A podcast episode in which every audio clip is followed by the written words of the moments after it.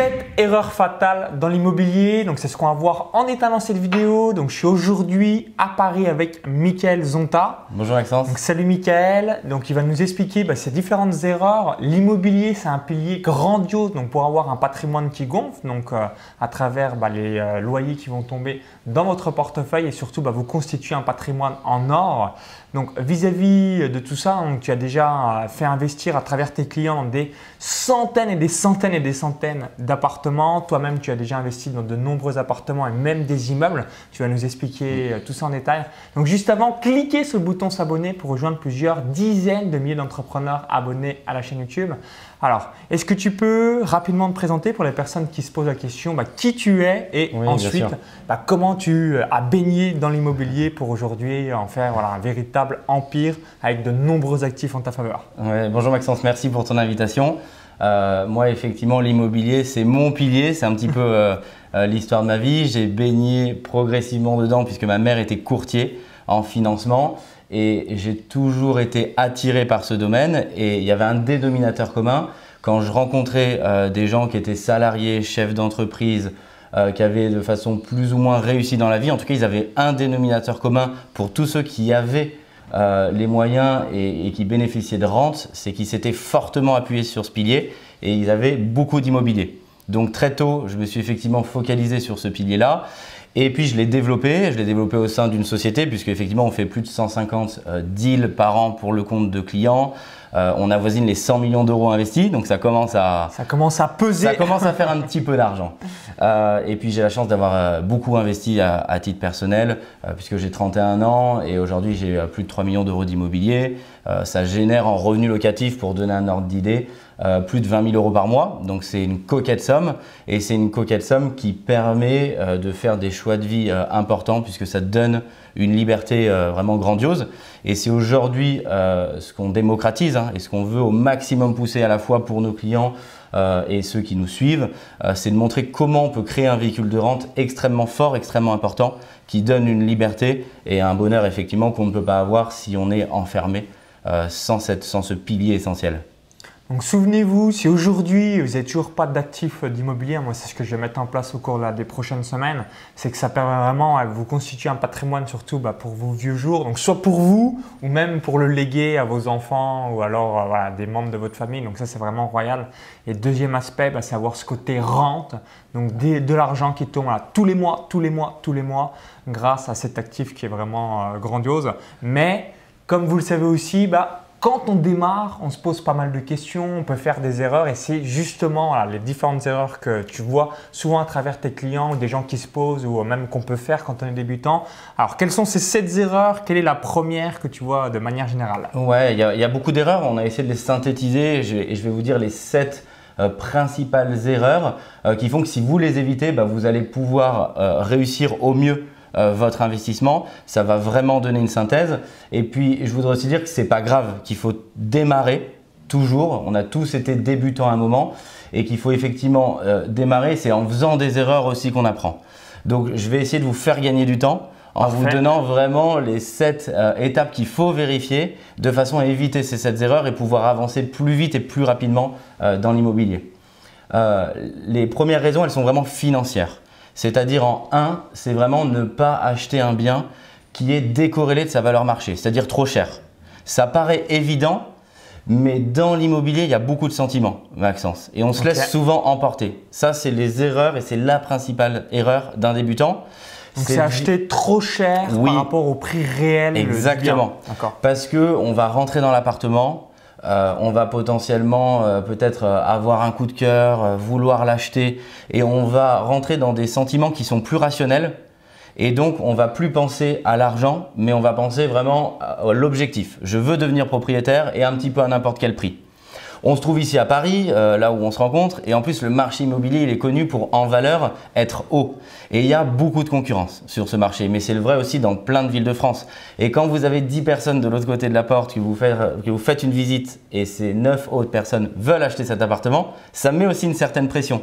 Donc ça amène beaucoup de raisonnement qui n'est plus rationnel et on peut souvent mettre plus cher que ce qu'on avait prévu de mettre au départ ou on peut être mauvais en négociation parce que du coup on est poussé par cette volonté de vouloir l'acheter à tout prix.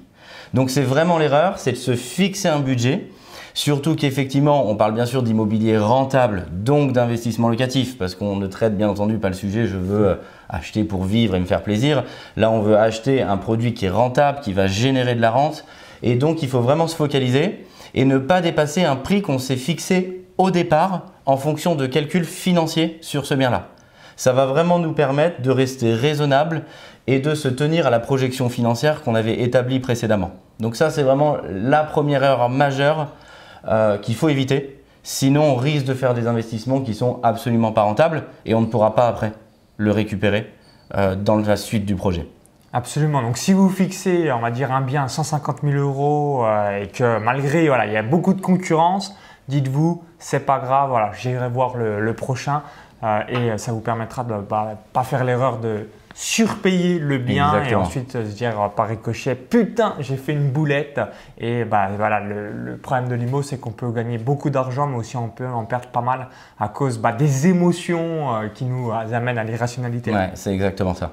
Ok alors quelle est la deuxième erreur? Alors la deuxième c'est souvent la conséquence d'avoir acheté trop cher quand on fait cette erreur. On se dit mais l'appartement il est beau ou il va devenir beau si je fais des travaux et je pourrais le louer beaucoup beaucoup beaucoup plus cher et on bascule dans un prix de location qui est plus du tout en cohérence avec le marché. Et du coup, on, pense le louer 200-300 euros plus cher que sa valeur marché. Et on est encore une fois dans l'irrationnel, mais ce, ce coup-là dans la partie location, prix de location de l'appartement. Et du coup, ce que j'invite euh, vraiment les investisseurs débutants à faire, c'est à diffuser initialement du bien qu'ils veulent acheter une fausse annonce. Ils prennent des photos qui se rapprochent à peu près de la réalité de ce que sera le bien à la fin de leur opération, si par exemple il y a des travaux. Ils peuvent le diffuser sur l'ensemble des réseaux hein, qu'on connaît, le Bon Coin, PAP ou autre, et ils mettent le prix auquel ils pensent que cet appartement va se louer. Alors, il faut quand même que le téléphone sonne. C'est-à-dire, si le téléphone sonne une fois, Maxence, c'est pas encore validé. C'est pas encore validé. C'est un petit, c'est trop peu. Il faut quand même qu'il y ait des dizaines d'appels euh, derrière où on est des gens euh, solvables euh, et intéressés pour aller dans la suite du processus de location. Alors à ce moment-là, vous n'êtes pas propriétaire de l'appartement, mais ça pourra déjà vous conforter dans le fait de dire je suis dans le vrai parce que j'ai le téléphone là qui a sonné 30 fois aujourd'hui, donc il y a de grandes chances que dans les 30 personnes, je sois en cohérence avec le prix de location. Ok, donc excellent conseil. Alors maintenant, quelle est la troisième erreur que tu vois la majorité du temps? La troisième, c'est d'occulter tout ce qu'il y a autour de l'appartement. Financièrement et notamment tout ce qui est charges de copropriété ou taxes foncières dans la ville dans laquelle j'achète. Alors du coup, comment tu te renseignes pour euh, savoir euh, bah, justement tout le détail de ces charges et ne pas après coup avoir les mauvaises surprises. Ah merde, oui, j'avais pas pensé qu'il y avait encore euh, telle ou telle note à payer, du coup, soit qui run la rentabilité ou qui fait que du coup ce bien n'est peut-être pas forcément une bonne affaire. L'élément vraiment essentiel à vérifier, c'est quel est le pourcentage que je détiens de la copropriété. Donc ça, notez bien quel est le pourcentage que je détiens de la copropriété pour pouvoir demander. Exactement, parce que ça va vraiment avoir une incidence dans un sens comme dans l'autre, donc positivement ou négativement, très forte. Je prends un exemple, si c'est un petit immeuble euh, de 4 logements, bah, je vais détenir 25% de la copropriété si les logements sont de surface euh, égale. Euh, donc quand on va par exemple refaire la toiture de cet immeuble, alors oui, la toiture est plus petite qu'un grand immeuble, néanmoins, je vais devoir divisé par 4. Voilà, je vais devoir payer 25% de l'addition. Donc si l'addition c'est 50 000 euros ou 100 000 euros, ça fait une somme énorme à payer.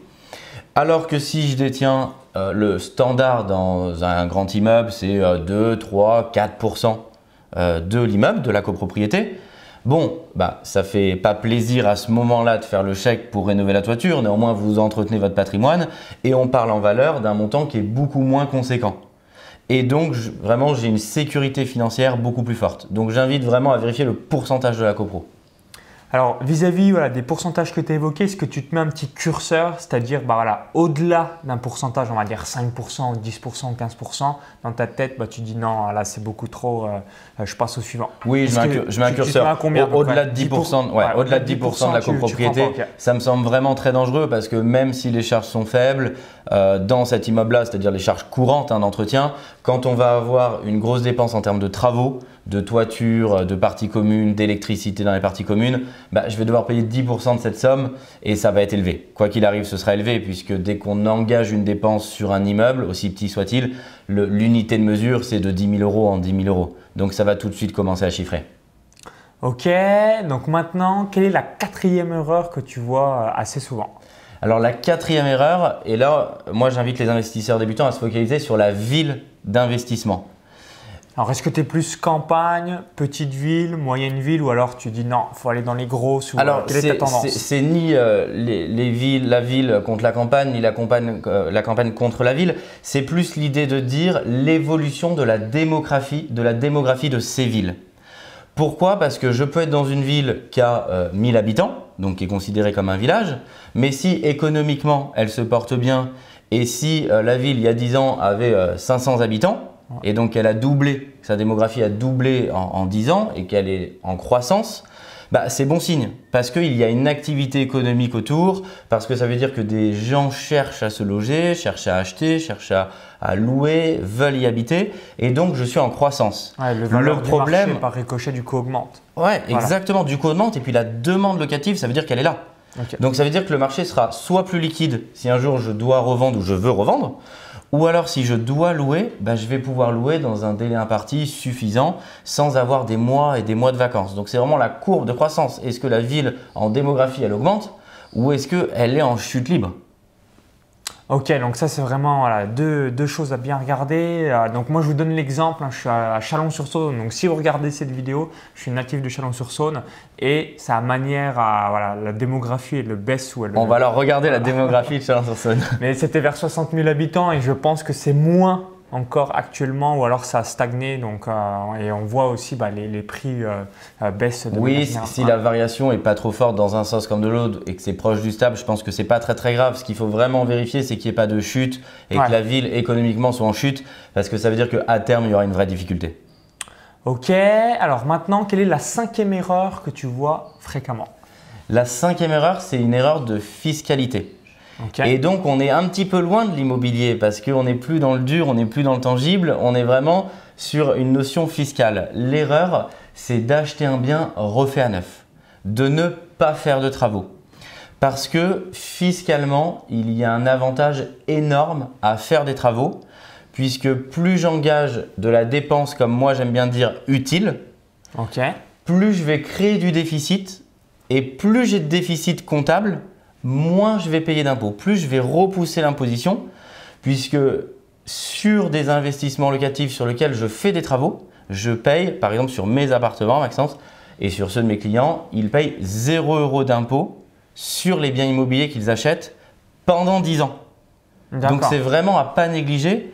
Et ça, c'est grâce notamment aux travaux puisqu'en faisant des travaux, ils vont créer un déficit et ça va leur permettre de développer fortement leur patrimoine à zéro fiscalité.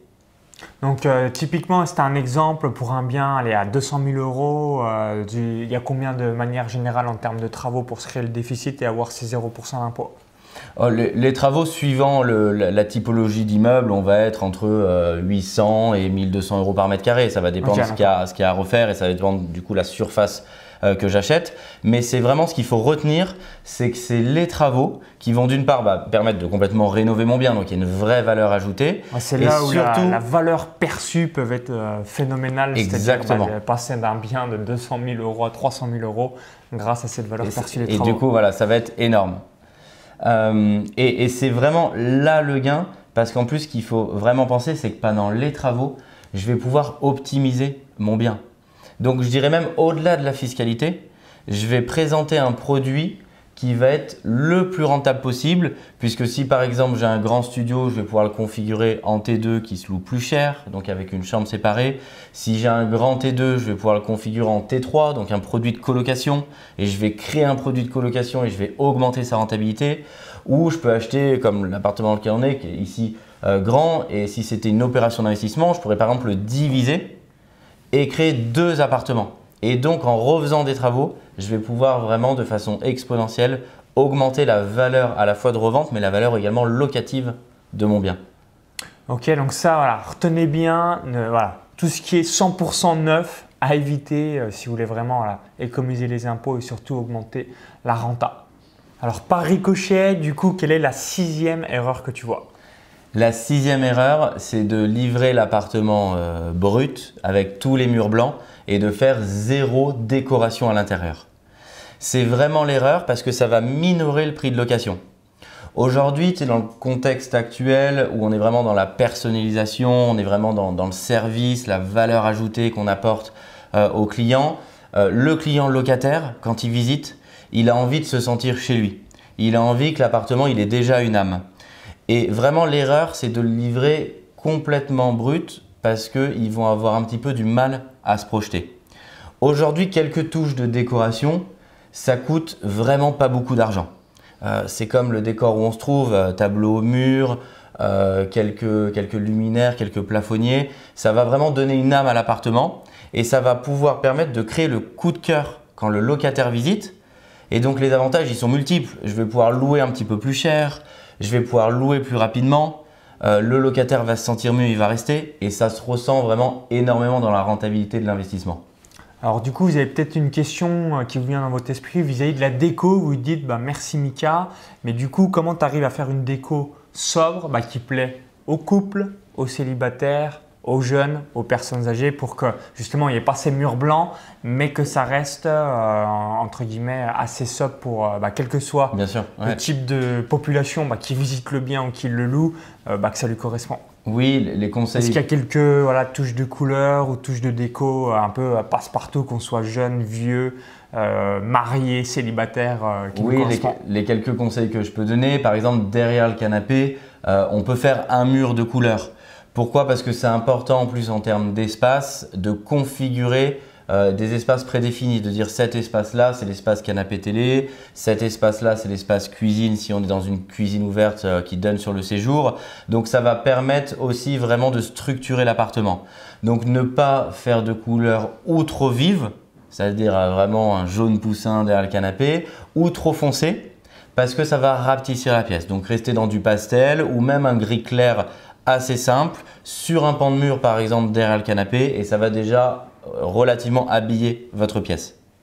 Ok, alors vis-à-vis de la septième et dernière erreur, qu'est-ce que tu vois euh, assez souvent Alors la septième et la dernière erreur que je vois, c'est euh, les clients qui vont quelquefois euh, économiser toute leur vie ou ceux qui bénéficient vraiment d'un montant d'argent important et je les appelle ceux qui ont la phobie du crédit. Ils ne veulent absolument pas être endettés. Pour eux, être endetté, c'est devoir à quelqu'un. Et du coup, ils achètent cash pour ceux qui en ont bien sûr la possibilité. C'est la plus grande erreur qu'on puisse faire. Parce que le souci en fait du cash, c'est que bah, vous n'avez aucun effet de levier. Exactement. Et l'effet de levier, vous l'avez déjà entendu et c'est vrai, c'est utiliser l'argent des autres, donc en l'occurrence la banque, pour pouvoir avoir, bah, comme tu as dit au début de cette vidéo, plusieurs millions d'euros de patrimoine ou encore bah, ce que tu fais faire investir euh, à tes clients. Exactement, il y a vraiment deux écoles. Si on prend l'exemple, si euh, j'ai 200 000 euros, il y a celui qui va acheter un appartement cash à 200 000 euros, et puis point final fini. Et il y a celui qui va prendre 10 euh, fois 20 000 euros. Ces 20 000 euros, il va les mettre en apport personnel et il va pouvoir acheter bah, globalement quasiment 10 appartements d'un coup ou pas, mais en tout cas ça va lui permettre d'avoir un effet de levier considérable et c'est ce qui fait que certains se retrouvent avec 0 ou 1 appartement à la fin de leur vie et que certains se retrouvent avec des dizaines et des dizaines d'appartements, c'est l'effet de levier. Et vis-à-vis euh, de l'emprunt bancaire que tu évoques, si quelqu'un a 200 000 euros, jusqu'à combien, grosso modo, il peut espérer en, crédit bancaire Est-ce que du coup la banque peut aller jusqu'à 500 000 euros, 1 million, 1,5 million? Parce que quand vous avez du cash, un apport, bah, au jeu de la banque, vous êtes du coup un dossier euh, sympa, positif, euh, par rapport à quelqu'un bah, qui aurait juste 3 000 euros sur ses comptes à, donner en garantie bancaire. quelle est un petit peu la tendance vis-à-vis euh, donc du ratio euro apport potentiel, même si on n'utilise pas, mais potentiel qu'on a jusqu'au crédit on peut avoir. C'est exactement ce que tu décris et c'est euh, la version euh, anglo-saxonne du cash is king pour le banquier. C'est-à-dire que vous serez toujours le patron si vous avez 200 000 euros dans vos comptes par rapport à celui qui a 3 000. Mais c'est pas pour ça qu'il faut les mettre. C'est ce qui fait vraiment toute la différence. C'est juste la garantie bancaire pour le dossier pour rassurer entre guillemets ça, la banque. Ça va, voilà, ça va bien sûr dépendre des, des revenus récurrents, salaires, dividendes ou autres que bénéficie l'investisseur pour l'effet de levier. Mais on est effectivement avec 200 000 euros d'apport, on peut espérer largement lever entre 1 et 2 millions d'euros. Ok, donc dites-vous toujours comme règle entre x5 à x10. Donc si par exemple vous avez 50 000 euros, vous pouvez espérer jusqu'à entre 250 000 et 500 000 de manière générale. Exactement. Et ainsi de suite. Euh, donc ça, ça fait une bonne tendance. Donc ça fait une bonne, euh, une bonne marche, une bonne marche sympa de manœuvre. et euh, évidemment, bah, tout de suite, pouvez être millionnaire. Et puis surtout, euh, bah, assez euh, facilement, c'est que bah, voilà, vis-à-vis de votre retraite, vis-à-vis à léguer à vos enfants ou encore la constitution du patrimoine, bah, le crédit bancaire par rapport à ça, quand on le fait en termes d'actifs et non pour sa résidence principale, bah, c'est top pour vous. Et le temps après, tous les jours, tous les jours, tous les mois, c'est en votre faveur. Et euh, le, voilà, tout ce qui s'écoule, c'est pour vous et vous enrichissez au fil du temps. Ok, bah merci une nouvelle fois. Donc, si vous avez apprécié la vidéo, cliquez sur le petit bouton like, hein, le petit pouce juste en dessous. Merci par avance. S'il y a une ou deux petites précisions euh, bah, que vous voulez avoir, n'hésitez pas à le dire dans les commentaires juste en dessous. Si vous regardez encore cette vidéo, vous dites certainement Mickaël, je veux que tu me coaches, je veux que tu sois mon mentor, ou je veux que tu m'aides à investir parce que soit je débute ou alors je veux vraiment faire exploser mon patrimoine. Donc, tu as une formation euh, sur le sujet vis-à-vis de l'immobilier. Oui. Alors, à qui ça s'adresse et surtout bah, qu'est-ce qu'il y a grosso modo à l'intérieur de la formation pour les personnes qui veulent tout de suite maintenant passer à l'action et euh, ensuite investir dans la foulée? J'ai énormément de personnes qui me sollicitent pour vraiment et qui de, qui débutent de 0 euros et qui veulent avoir plusieurs millions d'euros de patrimoine en immobilier et rapidement. Et si on maîtrise euh, les bonnes techniques, si on maîtrise les bonnes techniques de financement et les bonnes techniques en immobilier, c'est tout à fait réalisable et on peut le faire dans des délais qui sont beaucoup plus rapides euh, que ce qu'on voit sur une personne classique qui achète un appartement, qui dix ans après achète le second. Il y a bien entendu des vecteurs où on peut aller beaucoup plus vite que ça et il faut maîtriser effectivement tout le processus. Donc c'est vraiment l'ensemble euh, de mes techniques, de mes secrets, de ce que j'ai pu euh, dire et observer auprès de mes clients euh, et comment j'ai pu les accompagner pour vraiment faire exploser leur patrimoine que je délivrerai. Ok, bah merci euh, par rapport à tous tes conseils. Donc, si vous voulez tout de suite maintenant passer à l'action, donc il y a le lien à l'intérieur de la vidéo YouTube. Vous cliquez sur le lien, ça vous rediriger vers la page de présentation. Comme ça, ça vous permettra bah, de voir ce qu'il y a exactement. Si vous visionnez cette vidéo depuis une autre plateforme ou un smartphone, il y a le i comme info en haut à droite de la vidéo. Encore tout la description juste en dessous. Donc à tout de suite pour la mise en place de vos actifs dans l'immobilier et surtout à, tout de suite pour générer du cash et vous constituer un patrimoine en or au cours des prochaines semaines, des prochaines années grâce à l'IMO. À tout de suite